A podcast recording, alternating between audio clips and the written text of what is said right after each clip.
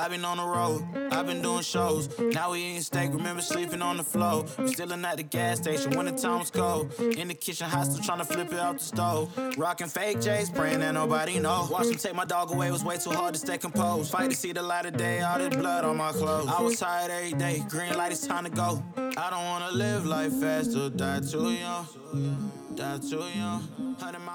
Hello，Hello，Hello，科学我聊知道就好，这里是科学十分钟，我是主持人杰克。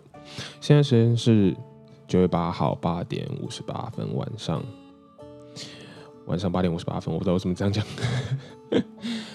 不知道大家觉得上一集主题怎么样？有没有因为就是提到说吃红肉啦、喝牛奶对身体有一定程度的影响，然后吓到说想去吃素？但是我相信大部分人是不太会那么容易，就是因为这个小小的 podcast 就去改你的饮食习惯啦。就算叫我自己啦去吃素，我其实也会浑身有点好像缺少了什么的感觉。我有尝试过素食，然后其实我也鼓励大家去试试看。当然要完全改掉这个吃肉的习惯，只吃素只吃菜，我真的是比较没有办法啦。可是我发现说，好吃的素食其实有很多很多很多，也都很好吃。然后呢，大家也可以去听听看之前我讲过的 EP 四十九，讨论未来肉 Beyond Meat 的内容，去尝试看看素食或是未来肉，其实都是一个不错的尝试。这样子。好，那我们今天就来介绍新闻吧。今天要介绍两则新闻。第一则新闻，为什么人一紧张就会犯错？不知道听众有没有体验过这样的情况？哈，就是可能要你准备要跟上司报告。或者是你要跟老板汇报之前，你会因为你很焦虑、你很紧张，然后你心跳加速、你呼吸急促，然后做一些蠢事，然后或者是看起来很错误的这个决定。其实呢，科学家发现说，哈，这不能怪你，因为他们就是大脑的科学家新的研究可以解释说，为什么人在通常在紧张、在焦虑的情况下，更有可能会做出比较蠢、比较不好的决定。那新的研究发现呢？人脑一部分就是负责做决定的那个区域，它除了正常的功能就是做决定之外呢，它其实还有个功能，就是监测体内的状况的平衡。那什么是体内状况的平衡呢？那我们这样一讲好了，就当人一紧张，你紧张会怎么样？心跳加速，流手汗，然后你可能是呃整个整个血液循环会加快，这其实对于大脑来说就是一个不正常的平衡状态，所以呢。这时候负责做决定这一部分的脑神经回路呢，它就会出现不一样的反应，造成你就是你在心跳加速的时候做的决定，跟呃你正常状况下做的决定不一样。那 Peter Roderback 教授他就说，他希望他领导的这样子的研究结果呢，可以用来帮助呃心理层面有问题的病人，或者是受精神病所苦的患者，然后去开发一个新的治疗方式，利用他们知道的结果。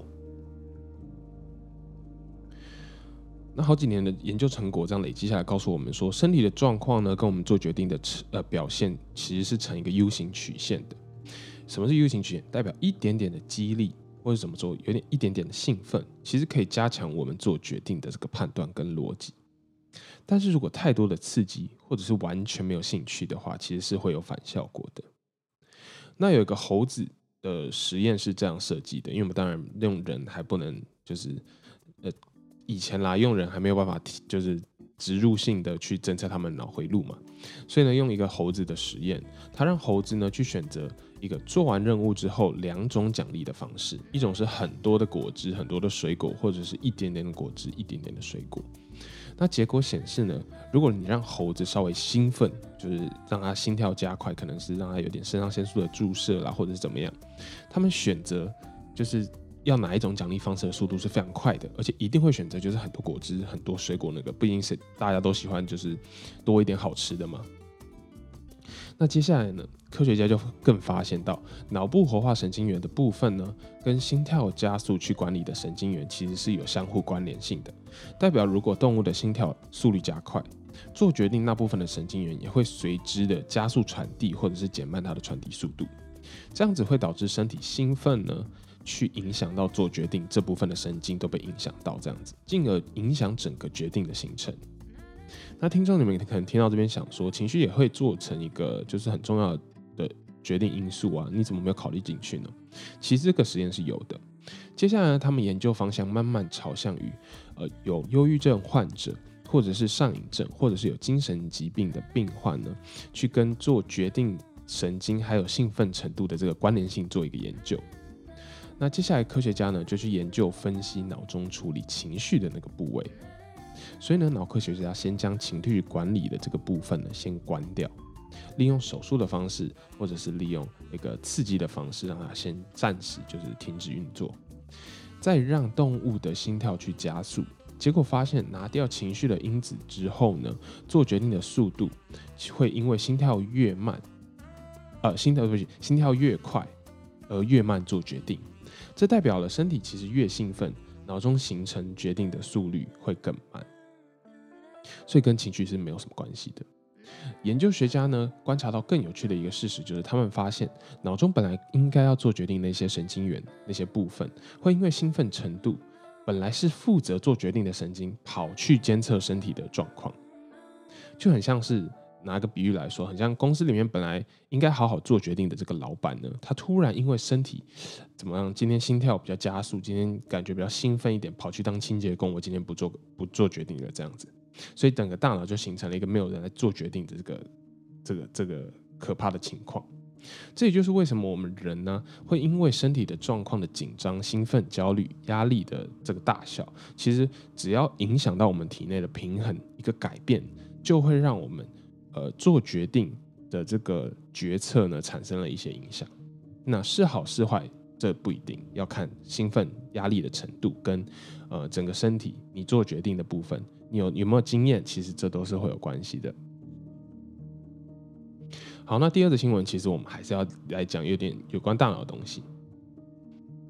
人体呢，一直是我认为宇宙中就是非常奥妙的一个事情。我们的 DNA、我们的大脑、我们的神经都非常的神奇。如果能够就是研究的更透彻，所能做的应用应该非常非常的多。那这则新闻的主题，不突然震慑。这则新闻的主题呢是 Brain Computer Interfaces，叫 BCIS。那什么是 BCIS？就是一个叫做人脑电脑的连接界面。那 BCI 呢，如果能够发展的更成熟，或者是更早的发展呢，或许就是物理大师霍金能，就是搞不好可以。靠自己的意识让自己动起来，或者是帕金森氏症呢，跟老年痴呆症，更或者是呃阿兹海默症，都有可能有治疗的方式。那结合 VR 结合 AR 的话呢，就是我们在动漫里面看到的《刀剑神域》，或许能够成真。好，我知道这是 Kevin 写的。Brain Computer Interfaces，再回到 BCI，是将人的大脑呢跟电脑连接起来的一个界面。可以想象成一个遥控器，但是不需要动手。人做的每个动作，其实都是由大脑去做指令、下指令的。那在脑中植入到可以接收、传送指令的这个晶片，再由 BCI 呢去接受那个指令，分析、传递回递给电脑，让电脑去做到你大脑所想的事情。比如说操控意志，比如说就是意识的操控这样子。在医学上呢，其实希望未来能够帮助一大脑损伤。二、脊椎损伤；三、瘫痪，或是四、植物植物人的病患等，去记录病患脑中的一些资讯，去分析，并且进一步的做一个医疗的处理、医疗的这个治疗的计划。想要有更初步的了解的听众呢，可以去 YouTube 搜寻一部五分大概五分钟的影片，叫做《How to Control Someone Else's Arm with Your Brain》，如何用你的脑去控制别人的手臂。那这个影片中的实验其实很有趣，虽然没有植入任何的晶片，而且用的是 human-human interface，不是 human，不是 brain and computer，但是这个概念有点差不多。那里面所讲的英文也不会太难，我会把这个影片的资讯放在底下的叙述栏。好，那回到我们刚才讲的人脑电脑的界面，现在主流呢是利用一到两个电极去接受上百个神经元的讯号。但科学家希望呢，我们大脑不可能只有上百个神经元，我们好几十万、好几百万、好几千万神经元，甚至好几亿。那他们希望能够跟侦测更多的讯号，而不是只是几百个这样子，用以达到更精密的操控，或者是更准确的去分析。所以呢，有一个团队提出了这个神经微粒的这个概念，记录每一个微型神经元的讯号是他们的最终目标。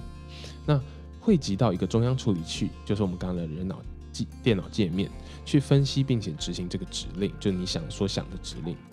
那最近呢，八月十二号的 Nature Electronics 期刊里面发表成功，他们成功不止用一到两个这个感测为例哦，他们用了近五十个感测为例去侦侦测了老鼠脑部的这个活动讯号。好，那这个新概念呢，跟科学上的突破，让很多大脑损伤或是脊髓损伤的患者有了呃新的希望。虽然说目前只是五十个神经微粒，而且是用在老鼠身上，那这个资料量还远远不够去呈现我们人脑几百万个神经元的一个呈现一个想法或者一个指令。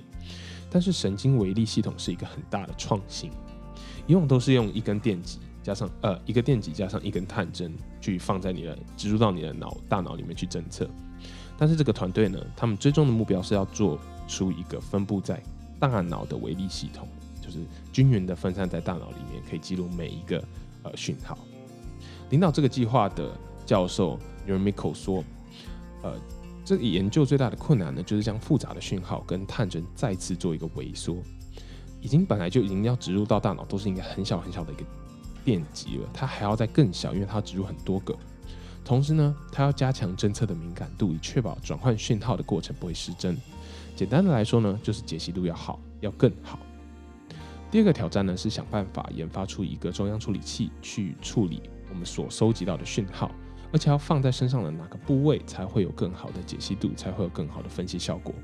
这个中央处理器其实你就可以想象成像是一个塔台一样，要接收和处理所有的呃电话讯号啦、简讯啦什么之类的。要很精确的知道哪一个微粒在脑中的哪一个地方发出了这样的讯号，这其实是一个非常大的困难点。那呃 n e w m i k o 教授呢，最终的目的其实就是希望能在生物的生物体的大脑利用这样的神经微粒，成功记录到神经元的各个讯号，甚至可以反过来利用神经微粒在脑中产生出讯号。搞不好可以修复某种脑部的某些功能，具有促进治疗的效果，也说不一定。而目前大约四十八个神经微粒是在动物大脑里植入的极限，就是我们刚才讲的五十个，其实实际上是四十八个。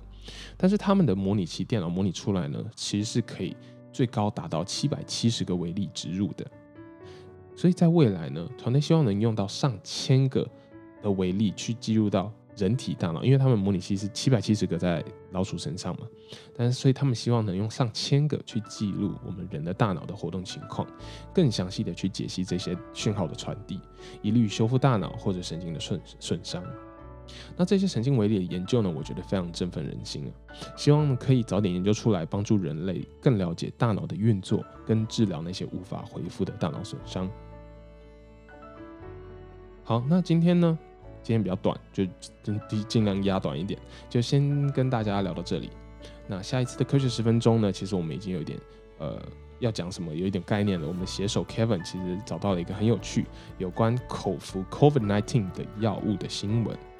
那我会再来做一些做一点研究，再跟大家稍微介绍，然后聊聊其中的原理。喜欢我们的节目的话呢，可以到 Apple Podcast 或是科学十分钟的 IG 留下五星跟评论，或者是你有什么想要知道的科学新知、概念、隐私，都可以投稿给我们哦。那我们就下次见啦，我是 Jack，Peace。